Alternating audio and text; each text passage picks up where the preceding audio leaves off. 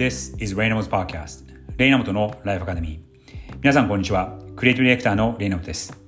このポッドキャストではニューヨークに住む僕が毎日5分ほど日替わりのテーマでライフ、キャリア、クリエイティビティを軸にこれからの世界の中での日本人の未来を考えていきます。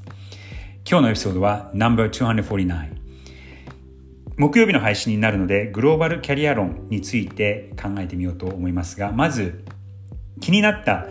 ニュースなんですがそのキャリアというところに少しえー、つながっていて皆さんジェームス・ボンドの映画を見たことはありますでしょうか？今まで主役の俳優だったダニエル・クレイグさんというのが前回の映画でジェームス・ボンド役から離れることを発表して今ちょうど次に誰になるのかっていうのが噂になっているところです。僕もこれ今日初めて知ったんですがジェームス・ボンドの映画って今年の10月で60周年になるそうなんですね。だからかなり長い歴史の映画ではあるんですが今候補として上がっているもしくは上がっていた、え、俳優がこれもイギリスの方なんですが黒人のエジュス・アーバという俳優があの方がいらっしゃるんですがその方はですね、まあ、すごくかっこいいいいお兄さんおじさんなんですがご自身がその鏡を見ても自分がそのジェームズ・ボンドの俳優に見えないっていうことをもう公表しちゃってしちゃってるので多分その彼にはならないと思う思うんですよね。でその理由として噂になっているのがジェームズ・ボンドの映画ののプロデューサーが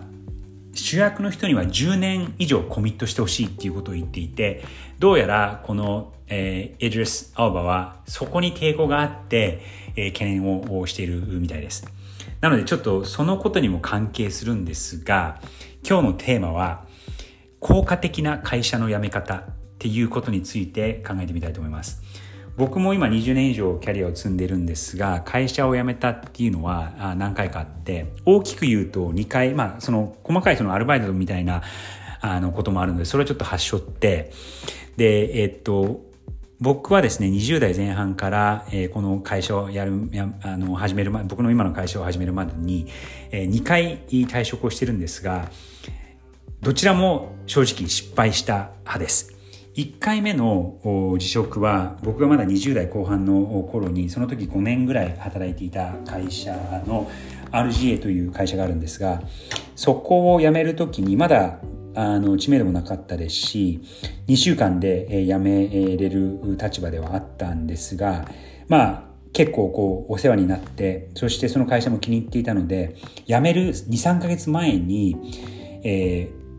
社長に話しに行ったんですね。その当時、その会社は250人ぐらいだで、20代の僕はまだ平社員ではあったんですが、僕の部署、クリエイティブ部署のトップがいなくて、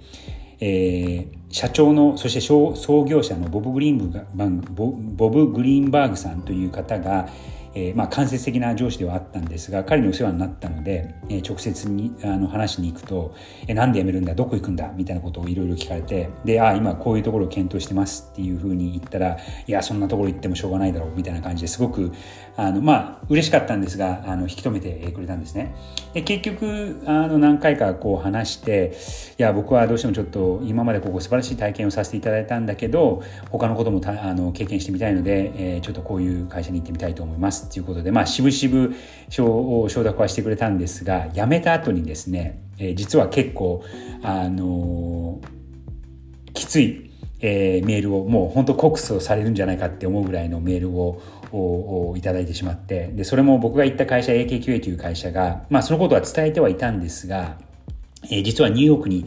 オフィスを立ち上げるっていうことになってで、え、っとそれは彼は知らなくてえじゃあなん競合のおお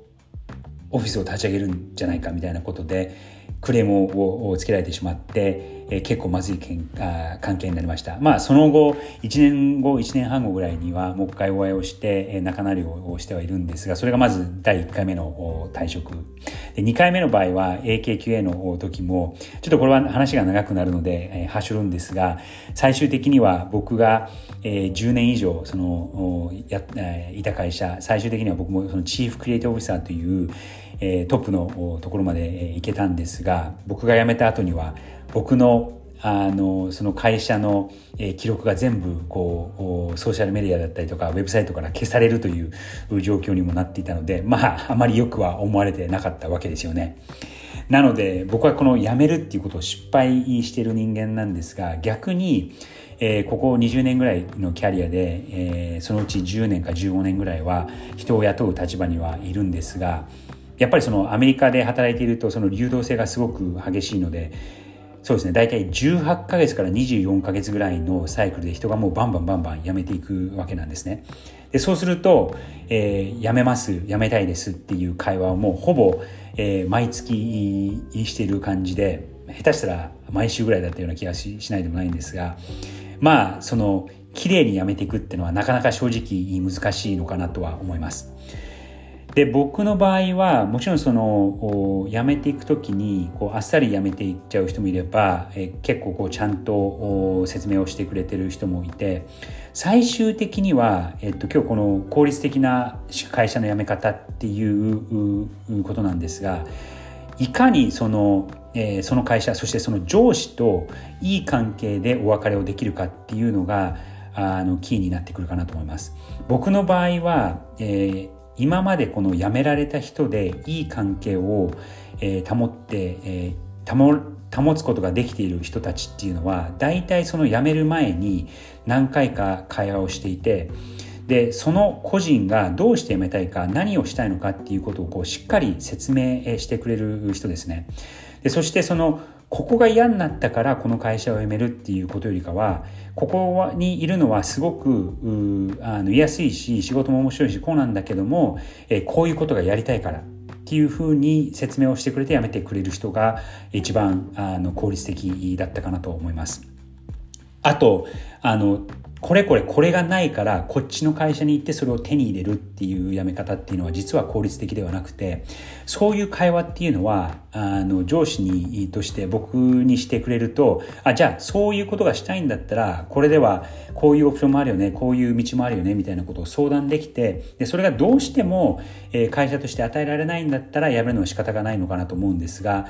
あの個人その従業員がそういうふうに勝手に勝手にって言うとあれですけども、えー、思い込んでこれはもうここの会社で手に入れることができないっていうふうになってしまって辞めてしまうとそれはちょっと後味が良くなくなるのかなと思います。